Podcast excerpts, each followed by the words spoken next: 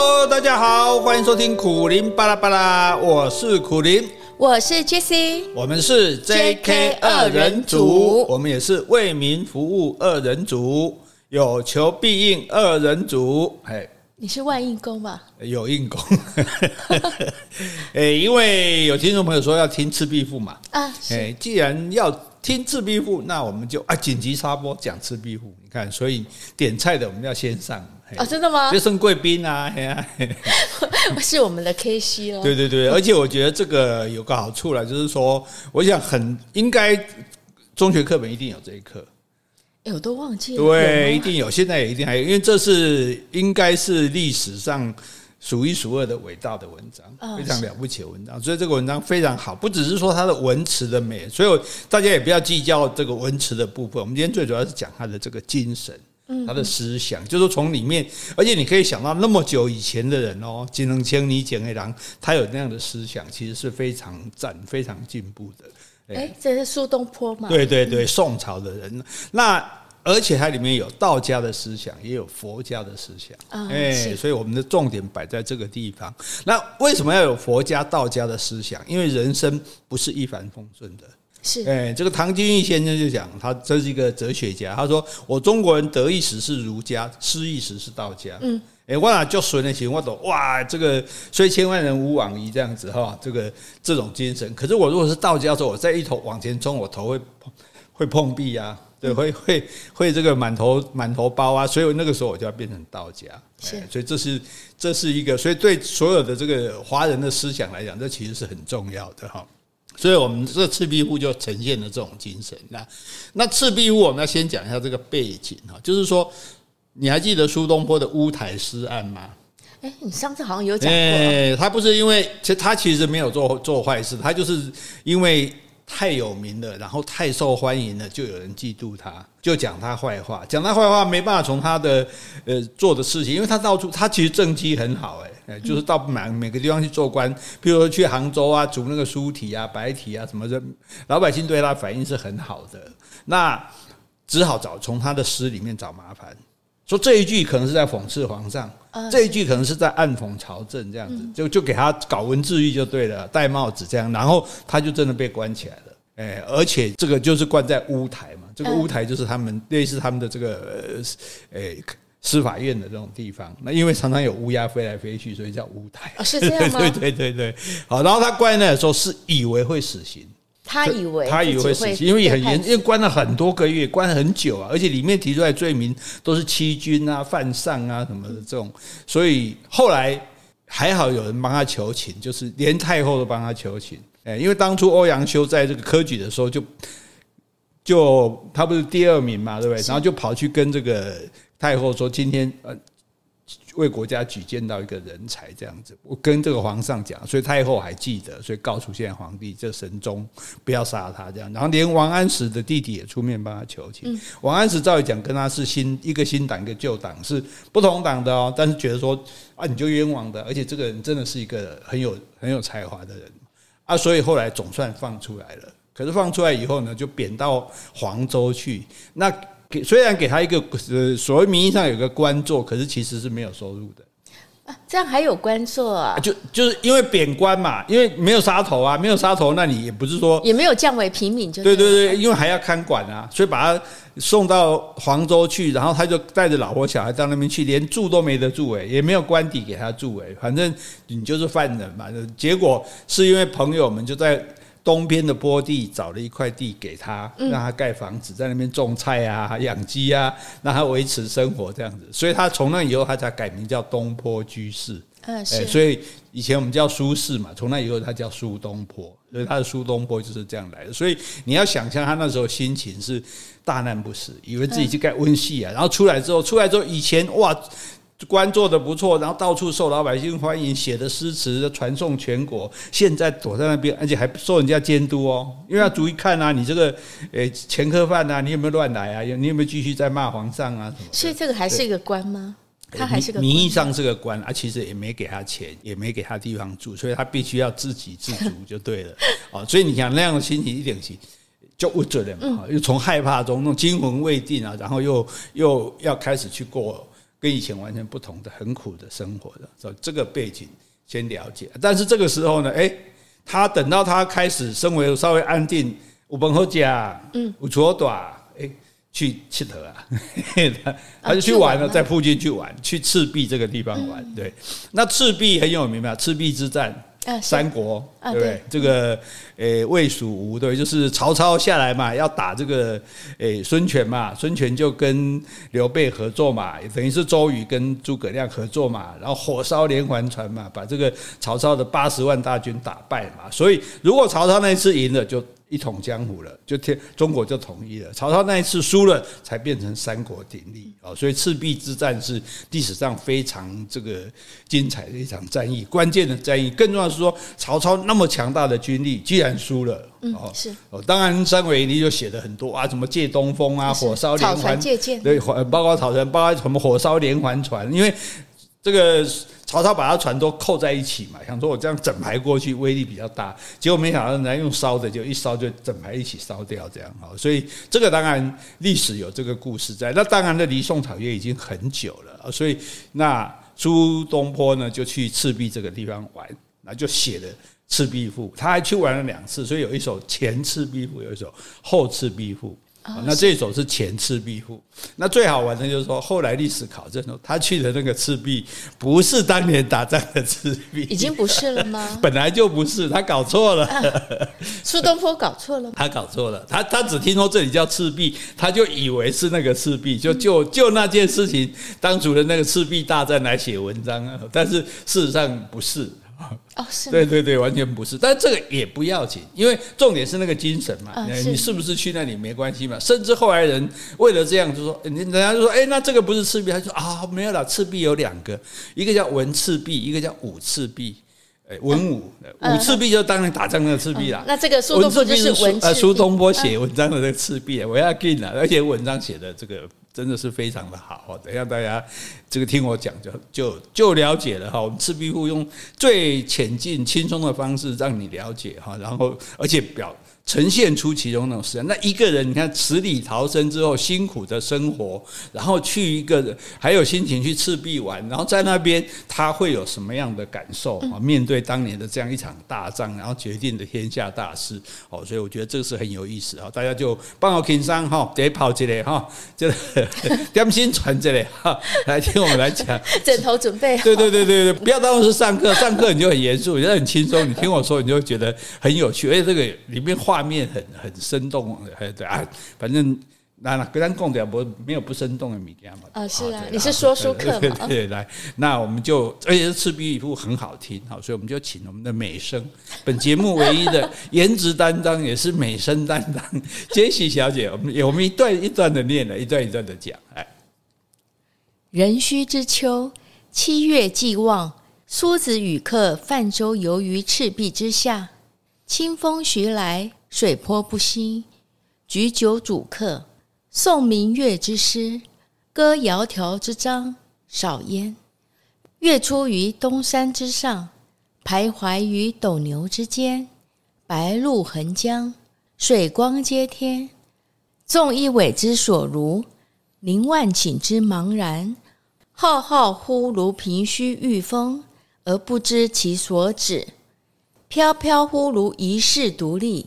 羽化而登仙，啊，好听好听啊！大概我们在简介上有附这个文章，所以大家可以对照着看。其实它很长哎，对对对，我猜你们是看不懂，虽然听了也听不懂，但是没关系，我们慢慢来。讲讲讲的就很简单，壬戌壬戌年嘛，甲午年什么年啊？这哪一年呢？我们就不管它，不是不重点。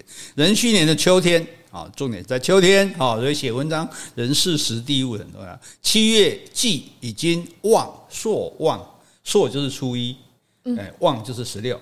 哦，一般是讲初一十五啊，其实望其实是指十六，十五十六都没关系，反正就是七月满月的时候。所以你现在想要就是秋天满月的时候啊。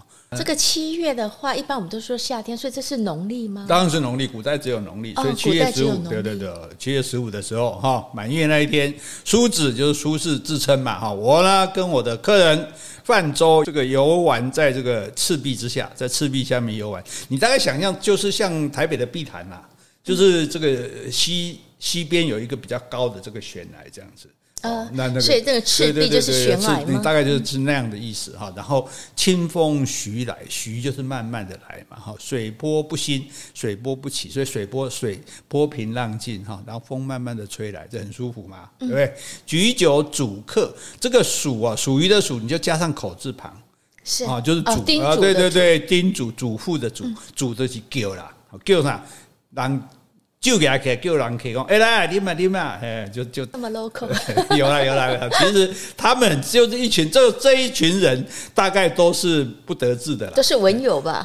但是这些人也不会是官啦，因为官现在避躲舒适都来不及，大概这些人都是蛮落魄，在一些文读书人啊，或者是一些无足轻重的小官这样子。好，那然后呢，就就哎喝酒喝酒啊，然后他们也没有什么压力嘛，对不对？送明月之诗，好就是。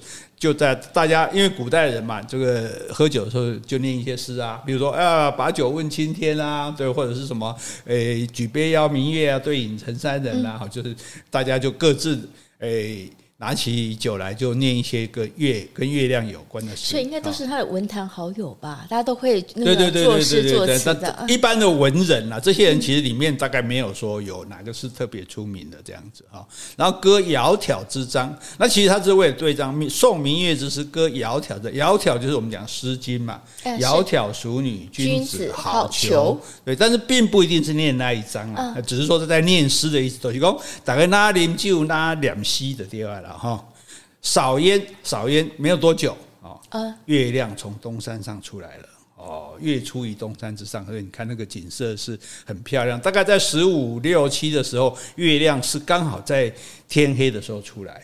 如果你是平常，你有时候白天就看到月亮，有没有？所以最适合看月亮的时候就是满月的之后一两天。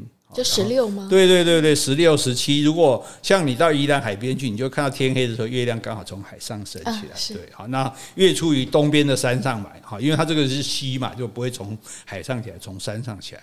然后这个月亮呢，在那边徘徊，行来行去，好，徘徊于斗牛之间。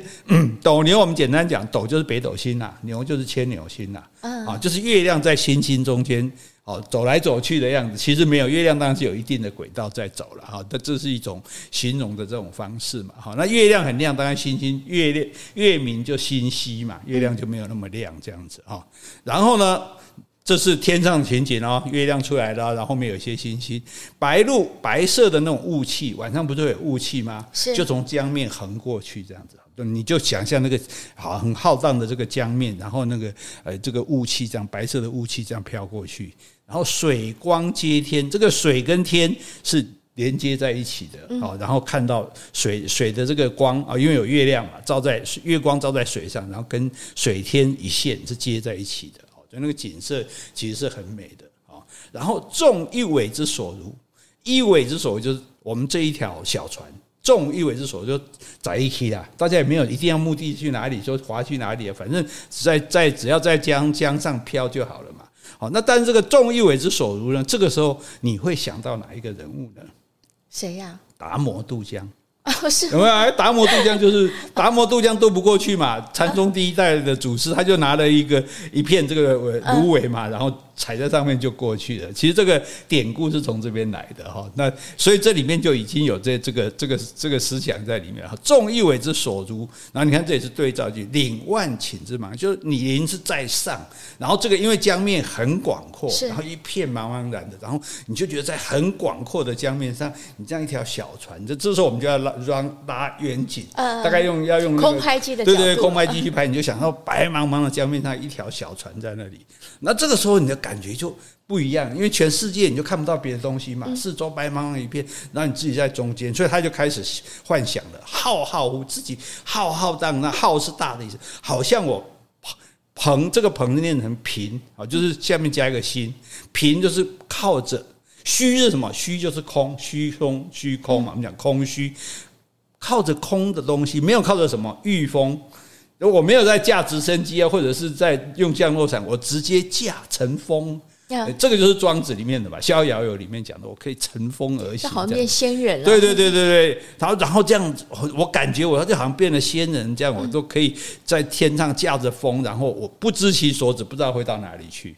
哎，然后飘飘忽，让我这样飘飘然的，好像遗世独立，我已经丢下这个世界了。啊，这改高龙没关系啊，我跟你这样底下。然后呢，羽化而登仙，哎，我变成仙人了。羽化就是长出翅膀来了，当然不一定要真的有翅膀，但是说就是我升天就对，我已经变成仙了。所以他就是形容那种感觉，刚刚说哇，这全世界都遗忘在我的这个，然后我自己感觉我好像已经变成神仙了这样。那他旁边不是还有友人吗？一起成仙啊，鸡犬可以升天啊！哦，最主要就是说他描写的那种感觉，你看到江面上哈，然后那种诶，那个那种诶，茫茫然的哈，然后自己一艘小船在那边，这时候你就忘记了世间所有的烦恼，因为你也看不到这个世界，然后你也忘了这个世界上的事情，你好像自己独立一个人，人世间的事情与你无关，那你不就变成仙人了吗？哦，是这样的一种心境啊，有点遗世独立的。对对对对对对，遗世独立其实就是就是类似这样的一种心情啊，所以你就看他描写他们这样情，那这样的这样子是写这个景嘛，对不对？景色，然后写他的情嘛，觉得感觉哦，哇那仙呢，我的家伙啊，那被冲上冲上，逍遥自在。对对对，逍遥自在。所以为什么说庄子的逍遥游，其实这里面就已经有这个道家的思想。所以道家跟庄子的话是不是很像？道家就是老庄啊，啊对啊，庄子就是指老子庄子的思想啊，对啊对啊，老庄，对对对，老子庄子就是道家哈。好，那这个接下来再请我们杰西小姐的美声上场。于是饮酒乐甚，扣舷而歌之，歌曰：“桂棹兮兰桨，击空明兮溯流光，渺渺兮予怀。”望美人兮天一方，客有吹洞箫者，以歌而和之。其声呜呜然，如怨如慕，如泣如诉。余音袅袅，不绝如缕。舞幽壑之潜角，泣孤舟之离妇。哦，这些就搞起来哦！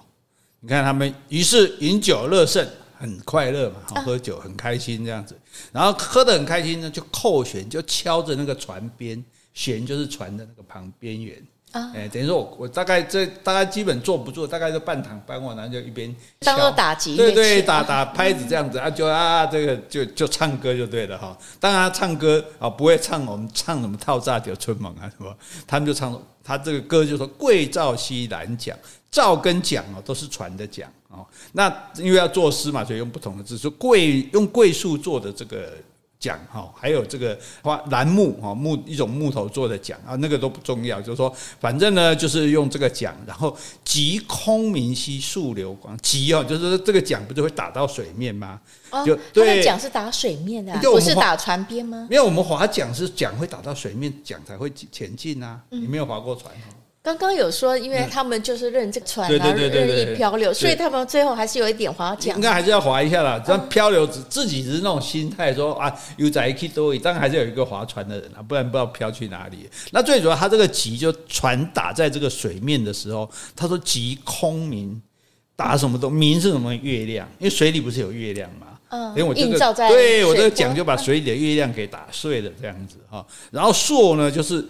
上往上走这样子，哦，这个我们讲溯溪嘛，溯流就是这个水流，可是溯流光啊，因为这时候因为水面很亮，所以有这个月有明也有光这样子，有月光。对对对对对，但是呢，这里很好玩，就是它用的是一个空明，就你溯明就明好了，溯明月也好，为什么要溯空明？即空明对，然后你溯光就光，你为什么要用流光？流光对，其实这是有用意的。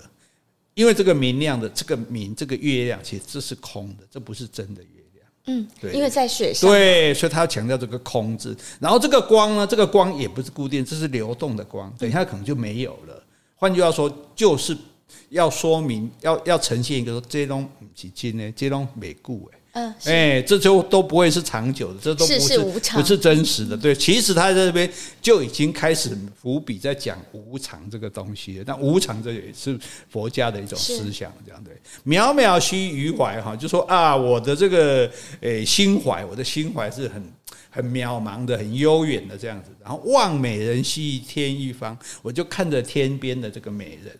哦，那你说对？那你在想什么美人呢？这个他这个做法是模仿楚辞的做法。嗯，楚辞的屈原在写楚辞的时候，经常写到他思慕美人。嗯，这个美人是指着皇帝、君王。哎，因为不好直接写，就想想念君王就对了啊。所以他的这个想法。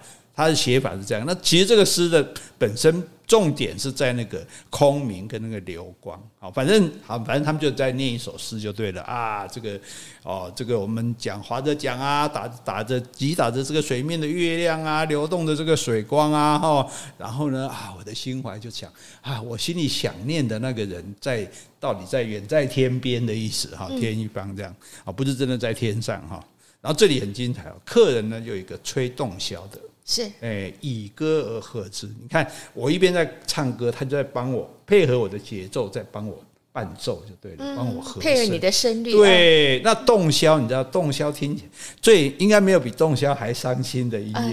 对，洞箫只要一听，那种那种声音，你自然就会很凄凉的。所以他说，其声呜呜然，他的声音是呜呜然。然后你看后面精彩的，如怨如慕，如泣如诉。是。哦，那个声音呢，好像是怨恨，又好像是思慕，哦，好像是在哭，又好像是在倾诉，哦，所以这八个字就觉得把那个那种感觉，你看，因为音乐你没办法形容嘛，我没有，我们听不到嘛，然后这个音乐听起来，它的音质。对，好像是怨恨，又好像是思慕，好像是哭泣，又好像是倾诉。它总不是快乐的。对对对，然后余音袅袅，然后这个声音啊，可能吹完的时候，那个声音还袅袅不绝。还有余音。对对对对对，所以常常有人讲，就是说你这个去听音乐会哈，不要急着鼓掌，因为他大家一听就赶快急着鼓掌，可是可能他还有一点点的余音，他不会马上突然停掉，所以要听那个余音袅袅，不绝如缕，缕就是丝线，就好像说他已经不吹了，那空中还有空气中还有一条那个声音的线这样。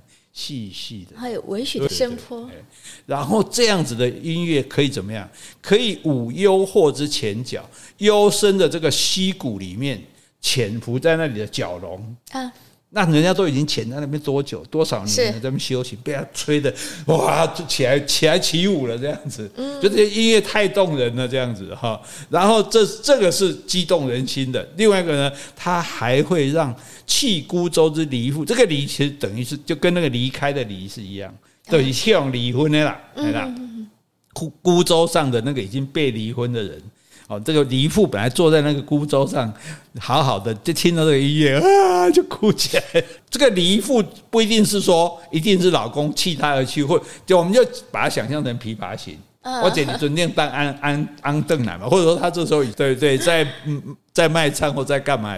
重点是说，就他这个音乐就可以让本来好好坐在那边的这个一个妇人就哭起来了，这样啊就触动他的伤心事嘛，对不对？然后甚至可以让这个在这个都已经潜伏在那个深谷里面多。多少年的这个蛟龙都起来起舞了，因为他这里有点想象啊，对，深谷里面都有蛟龙吗？那那，当然是，这就是一个形容词，就是说，就这个音乐太动人了哦，动人到就是说，其实本来大家好好的啊，就是说，但是你看，所以音乐，我觉得音乐是一个所所有艺术里面最厉害一点，就是说音乐其实完全是抽象的，对对，所以大家说不要说什么啊，看不懂抽象画，音乐都是抽象的啊，因为如果没有歌词的话，它就只有。其实它跟语言无关，对，它跟语言无关。说没有歌词的一声音乐，可这个音乐你听了觉得这是忧伤的音乐，是这是振奋的音乐，对不对？这是这是这个这个哦，感觉是在离别的音乐，或者说这个是哦那个诶快乐快。你比如你听快乐颂，你不听歌词，你也是觉得很快乐。所以它的旋律节奏可以决定对对对，所以音乐你看音乐就是很抽象的，可是这个音乐就是说他们你看他们本来喝酒啊，然后很开心的，对不对？然后在那边诶。扣弦在敲着船弦唱歌啊，对不对？然后呢，对有人拿动箫起来伴奏好啊，不像我们就只会用那个锵锵锵的，我们唱 KTV 只会用那个锵锵锵的来伴奏。哦，那动箫可是这一吹，哎，怎么这个声音如怨如慕如泣如诉的，听起来怎么那么的感伤这样子哈？所以这是很有趣的。那为什么会这个样子？后面这个重点主题就来了哈，来。苏子悄然正襟危坐，而问客曰：“何为其然也？”客曰：“月明星稀，乌鹊南飞。此非曹孟德之诗乎？西望夏口，东望武昌，山川相辽，郁乎苍苍。此非孟德之困于周郎者乎？方其破荆州，下江陵，顺流而东也。竹芦千里，旌旗蔽空，酃酒临江，横槊赋诗，故一世之雄也。而今安在哉？况吾与子渔樵于江渚之上，侣鱼虾而友麋鹿，驾一叶之扁舟，举匏樽以相属，寄蜉蝣于天地，渺沧海之一粟。哀吾生之须臾，羡长江之无穷。挟飞仙以遨游，抱明月而长终。知不可乎骤得，托遗响于悲风。好，这个时候来了哈。那梳子悄然哈，悄然就是说面露愁容了。哎、嗯，本来真欢喜，他听着这个音乐就我哎，为什么会这样？然后就正襟危坐哈。这个危其实就是高的意思，危坐就是高坐。高坐是什么？你以前人是跪着的嘛？跪跪坐的，跪着你如果。屁股放在这个膝盖，呃，放在脚跟上，那是那就一般的坐。如果你这样伸直起身的，这就叫高坐，也就是危坐。正襟危坐就是说，呃，把背挺起来。对对对，挺起来这样，然后就问，意思说这时候就刚刚可能是天底下嘛，基本上基本上就很轻松。对，基本上就领情。他说何为其然？你说为什么呢？哦，那他也没有讲很清楚，可是客人也知道意思，就是说，哎，为什么为什么你演奏这样的音乐？对，我们玩这么开心，你干嘛演奏这样悲伤的音乐？那客人就讲，客人说：“月明星稀，乌鹊南飞。”这一句话是曹操写的诗，曹操也是一个很好的诗人，就是曹孟德。对对对，曹孟德孟。好，那月明星稀，乌鹊南飞，最主要是后面两句不好了。绕树三匝，无枝可栖。啊，这什么意思？就是绕着树三圈啊，没有树枝可以落这样子。哦、好，那不管他哈。他说，那这个，因为他现在的情景也是月明星稀嘛。刚刚不讲月亮很亮吗？有一些星星。他说，这个不是曹操的诗吗？曹操当年他的大军西西边望着夏口，东边望着武昌，哦，然后这个地方呢，武昌，武昌啊，这里就是这里就是指现在这个赤壁啊，山川相辽哈，山河绵绵延不绝，对，然后郁郁苍苍，所见的就是一片的苍翠。那这个是地方是什么地方？这不就是孟德之困于周郎者乎？就是曹操被周瑜所困的地方嘛？啊，就是就是讲说这个赤壁了啊。然后他就讲说，当方其破荆州，对不对？当他这个打打败这个攻破这个荆州，然后下夺得江陵，顺流而东，沿着长江而下的时候。竹如千里，哈，就是战船，竹如就是战船，战船绵延千里，就这嘛，八十万大军勇万，旌旗蔽空，那所有的军旗子哦，都把天空遮住了，连天空都看不到。你看那个多壮盛的军容，好，那李九临江，就是在出发之前，其实他不不是自己喝，是把酒洒在地上。你说曹操？对对，你要祭神的时候，就现在我们原住民还有这个习惯，按去打猎之前，就是我们就拿酒这样喝一下，然后撒一点在在在这个江上面这样子，好，酃酒临江，然后在那边，对不对？这个这个就是说。誓师嘛，要出发了，所以这个喝一杯酒，然后哎祭神这样，然后横槊，槊就是长的矛，是哦，然后横着，因为横在这边，就像关公拿那个大刀一样嘛。横槊这时候还赋诗呢，还写诗呢。嗯，你说曹操，但人家文武双全，所以要出发之前，对对对对对，人家文武相双全的人还出发的表示说，你看我出发，我还做一首诗，什么我要什么的势如破竹怎样啊？这个这个一统江山啊，诸如此类的哈。他说重点在讲，他说。故一世之雄也，确实是当代的那个英雄啊，对不对？一代枭雄。对啊，而今安在哉？啊，现在在哪里呢？哦，作古了。对，所以这就，所以他他的这个思想，他的问的问题，就是从这里起来的。他说，连当年那么意气风发、那么壮盛一时的人，那么那样的一个大英雄，他现在也不知道在哪里了。他那反过来看，我跟你。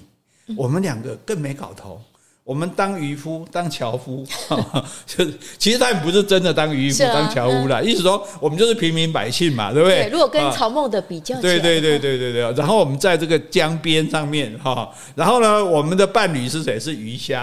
啊、我们的朋友是谁？是麋鹿。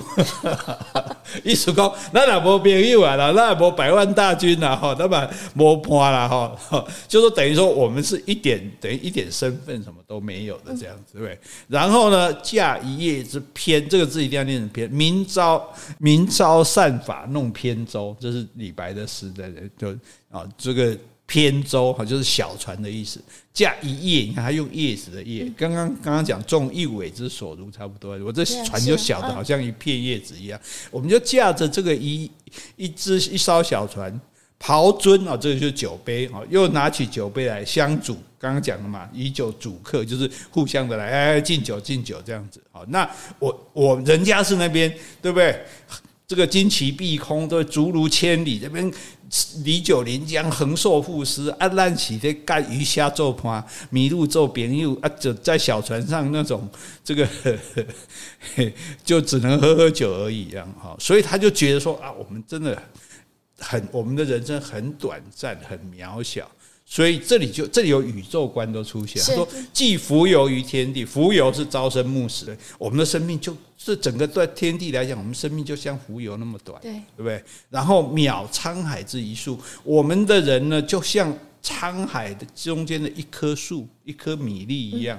所以，我们地在整个这么大的为空间中，我们是很小的；在这么长的时间中，我们是很短的。”嗯，所以他说：“哀吾生之须臾。”想到我们的生命这么的短暂，是羡慕长江的无穷。你看长江几万年还在那边滔滔的流水这样子，可是没办法啊，那怎么办？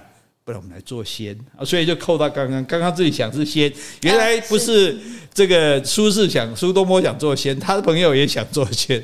他说：“我们如果可以侠飞仙以遨游，我们自己不会飞，我们这个这个就我们这几天看艺人，哦，这个韩剧对，就是你把我飞仙，我们就跟这个靠在飞仙的身上，然后可以遨游世界这样子。啊，或者是抱着明月，嗯。”抱着明月怎么样？因为明月不会有结束的一天，我们也不会有结束的一天。我们跟可以跟明月的长江明月都不会有结束。对对对对对对对，所以飞仙也不会有结束这样。那但是这是可不可能呢？不可能，当然是不可能。所以他说：“知不可乎骤得。”所以我知道我没有办法得到这些啊，所以托遗响于托遗响于悲风，我只能帮我的这个遗憾，我的这个恨化为这个洞箫的声音。嗯。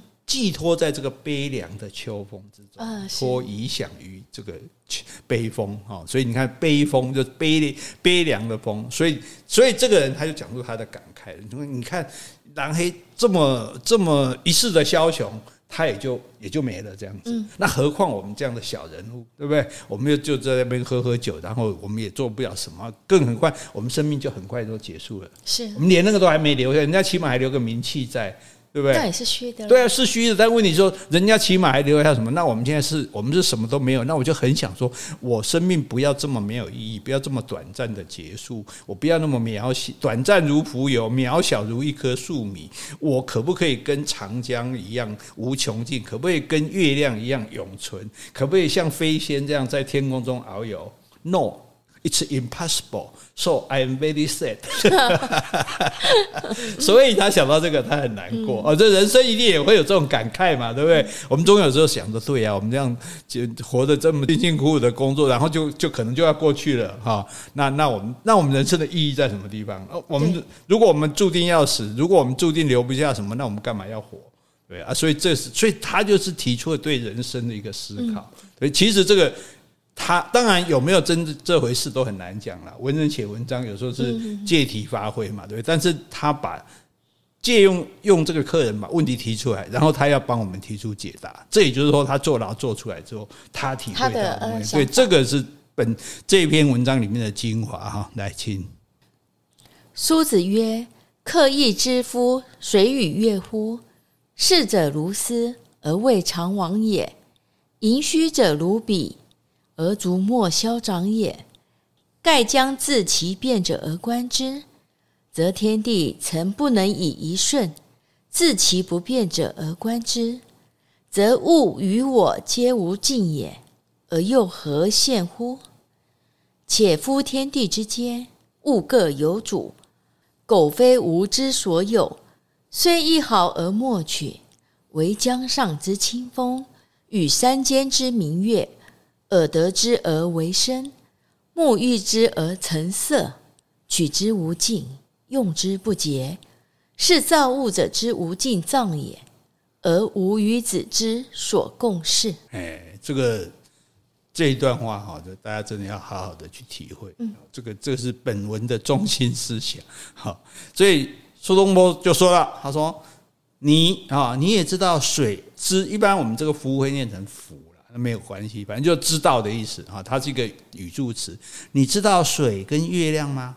知道吗？知道啊，知道哈。”逝者如斯，逝就是过去的嘛，哈，所以我们讲逝世嘛，哈，这样不断流逝的这个江水，像这样如斯，就是像这样，像这样不断流逝的江水，而未尝往也，其实并没有真正的逝去，嗯，因为这个水流流流到大海里，而且不断的有新的水流过来，所以虽然我们感觉说，呃，所以因为孔子有讲嘛。逝者如斯夫，不舍昼夜啊，就是那个水是这样不断不断的这个流走的。那我们感觉这个水其实流走的，那其实这个流这个水并没有走，一直有新的水来。对，这个水并不是真的就消失了。然后，然后再讲月亮，月亮盈虚者如彼，像如彼是像那样，像那样盈是满，虚是缺，像那样又满月又缺月，又满月又缺月，而逐末消长也。最后到最后，它并没有。减少并也没有增加，不增不减，有没有？这个《心经》里面讲的。所以月亮，你觉得说，啊，月亮怎么又圆了？月亮怎么又缺了？它只是有变化，对对对，所以其实它并没有增增加或者减少这样。所以我觉得这个哦，这苏轼简直可以可以，这这甚至有人开玩笑说，简直是他的相对论。他说，你看啊，所以他的这个思想已经到达一个一个哲学的境界。他说，盖因为。从自其变者而观之，则天地诚不能以一瞬。如果你从这个变化的这个角度来讲，天地间哦，一瞬就没有了嘛。嗯，天地间任何的事情都是很短暂的。你说你你活一百年，或者说你甚至这个什么这个文明有一千年之久，地球百万年的历史，比较起来你都是短暂的啦。所以蜉蝣虽然是很短暂，但是我们人命也是短暂的，再长寿的也是短暂，甚至一个王朝它也是短暂的。所以你从变的角度来看，大家都是很短暂的，对。可是呢，自其不变者而观之，则物与我皆无尽。如果你从不变的角度来看，万物跟我都是无穷无尽的。怎么说呢？我的存在啊，嗯，我的存在，就跟我从我的不变，就是我只要拥有我所存在的这个部分，那这个就是属于我的，对，所以我不需要去跟我，我不需要去跟谁比，说我到底有多长有多短，我的生命就从我开始到我结束，我统统把握住，这就是我的，对，所以否则的话，照他这样讲，任何东西都会结束嘛，是对，那任何东西都结束，难道任会结束的东西就没有意义吗？不是，我我就是从我出生到我。死亡，这就是我的全部，这全部这没有变啊，这全部都是我的啊，对啊，对啊，所以你要从这个角度来看，从这个不变的角度来看，诶，我也是无穷的，我也是，我也是没有捷径的，这样，所以而又何羡慕？有什么好羡慕的？对你，你活一一活一百年的羡慕一千年的，一千年的羡慕一万年的，问题是整个这个地球的历史。或者说人，宇宙观，对对对，这就是说宇宙宇宙如此的浩瀚，再怎么比你都是很小的。那宇宙宇跟宙就是一个是时间，一个是空间嘛，对不对？那时间这么的漫长，你再怎么比，你都是短暂的。所以重点在于说，诶，我从我开始到我结束都是我的，我这就是这就是我的所有的那个啊，所有。所以我说我的无尽不是说我要永远活下去，而是我充分的掌握自己的生命。那后面还讲一句，好，且夫天地之间，物各有主，对，每一个东西各自有它的主人。苟非吾之所有，虽一毫而莫取，就不是我们的，我们就不要去拿它。嗯，我们不要是靠别的东西，我们不要靠仙去遨游，我们也不要靠着什么功名权势，然后去得到什么东西，因为这些东西其实最后还是没有的，还是会没有的嘛，对不对？好。但是，那你说这样的话，那我到底该追求什么？如果追求金钱啊，追求名利，追求这个永恒的名声，这些其实都不可靠，都没有。那那我可以得到什么？所以他讲：为江上之清风，与山间之明月。江上的清风呢，你耳朵去听它就是声音；嗯，山间的明月，你眼睛去看它，它就是美丽的景色。取之无尽，用之不竭啊！对，他说什么自然？哎，所以而且是活在当下。对，这是所以这就是我讲，我不是说过求知的快乐，这个接近自然的快乐，还有让别人快乐快乐是无穷的嘛？这他就在告诉他，自然自然的东西，这些东西你取之不尽，用之不竭。为什么？因为这是造物者。所以你看，他讲出造物者的观念来了。哎，造物者不是西方的观念，造物者是无尽藏，藏就是宝藏的意思。这造物者无穷的宝藏。你看，造物者把这个世界造得那么漂亮，那么美丽的山川，那么美丽的景色，那么美丽的月亮，那么美丽的流水，那么美那么美好的清风。所以，只要你有心去看它，只要你有心去听它，你随时都可以享受它。所以，这就是我以无与子之所共事，我跟你可以共。同在这边一起享用，对，哎，这样你觉得这样的人生观你可以体会吗？可以啊，我觉得重点就是说，嗯、你现在遇到什么，看到什么，听到什么，你是在当时的时候去感受、领略这一切，也就是活在当下。对对对，所以所以他其实里面提出了很很好的一个，就是说，为什么我们讲他有道家的思想啊，还有这个诶佛家的思想，他他讲就是无常。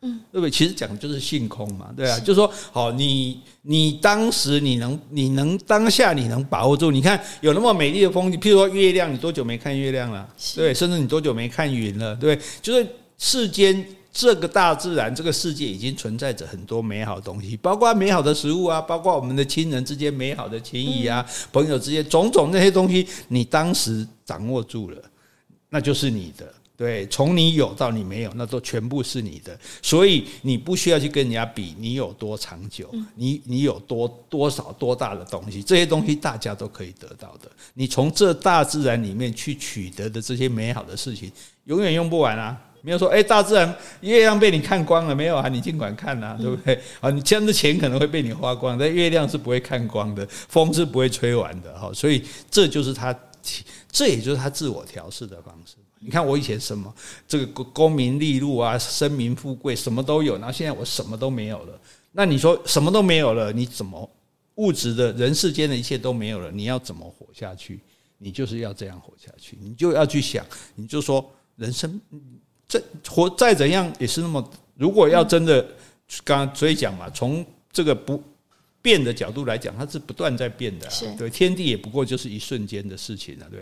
但是你从不变的角度来讲，我当时我现在抓到这一切，这个就不会变啊，这就是我的，我确实可以拥有的东西啊。这样子，最后你生命的一种自我完成、自我满足，你不需要靠别人来哦阿谀你、来捧你、来称赞你，哈，来怎么样，然后你才有价值。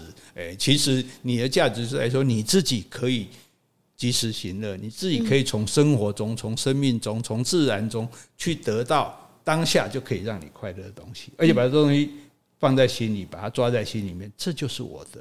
哎，这个我的也不影响别人，我不用跟别人抢啊，大家都有，对不对？但是你要有这样的心境，我觉得这个是最重要的一点。好，我们来看最后一段：客喜而笑，洗盏羹酌，肴盒寂静，杯盘狼藉。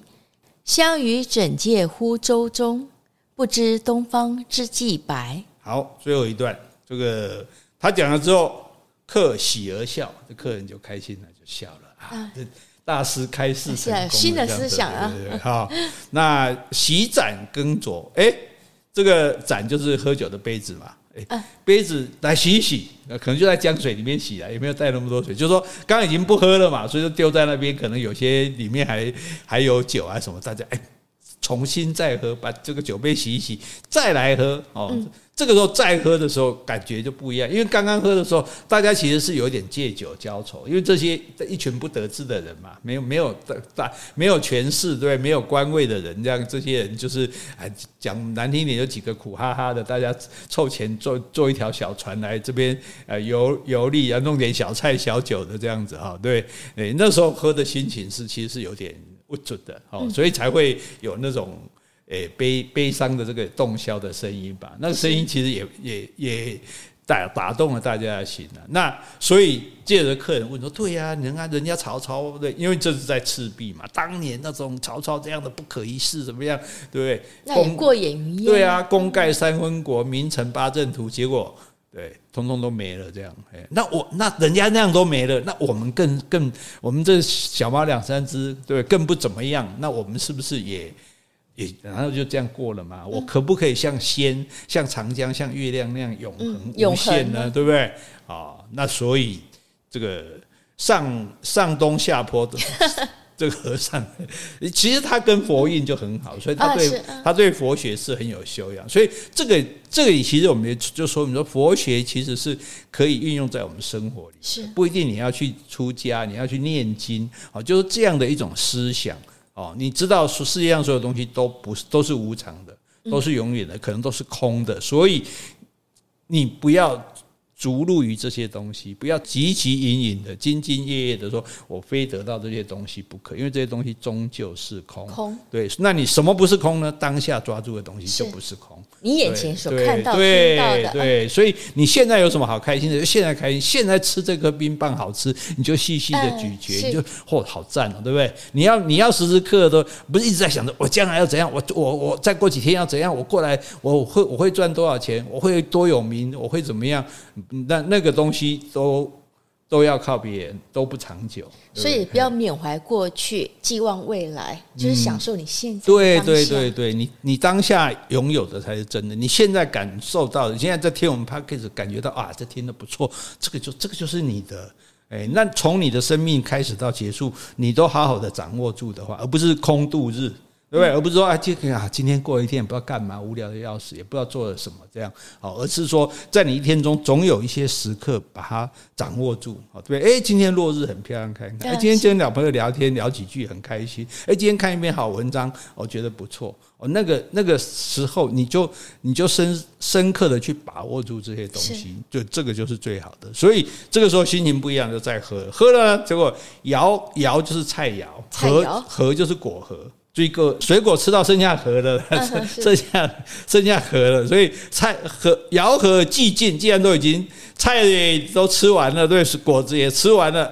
杯盘狼藉，这个大家在。哎，现在用语也对，还在用，所以这里面如泣如诉，那个也是啊，如泣如诉，对，很多美好句子，杯盘狼藉，这杯盘那那好，那你大家就你去你家水槽看一下，就知道什么叫杯盘狼藉 哈，顺便洗一下，好吧？然后相与枕藉乎舟中，因为船也很小嘛，大家都爱困难嘛，你们该帮啊嘛，互相靠在身上。可能我枕在你的腿上，你靠在我他，你靠在他的肩上，我表示说大家也很亲密啊，也没有什么。所以这条船到底坐几个人？他当初没有说，他没有细说。我觉得差不多是五六个吧，哦，这么多啊，四五个、五六个这样子了，嘿，应该不止，应该不止三个啦，这种感觉哈。然后不管嘛，反正就这这这四五个、五六个人呢，就就歪躺在船上，然后就很安心的睡着了啊，然后。不知东方之既白，这句也很名很有名啊。对，东方白，对，东方东方白是什么？太阳出来，太阳出来，对，连太阳出来都不知道。你看归梅呢？酒醉了啦，你 信不信就送了？所以，所以这个这一整整篇的这个《赤壁赋》哈，所以我们就。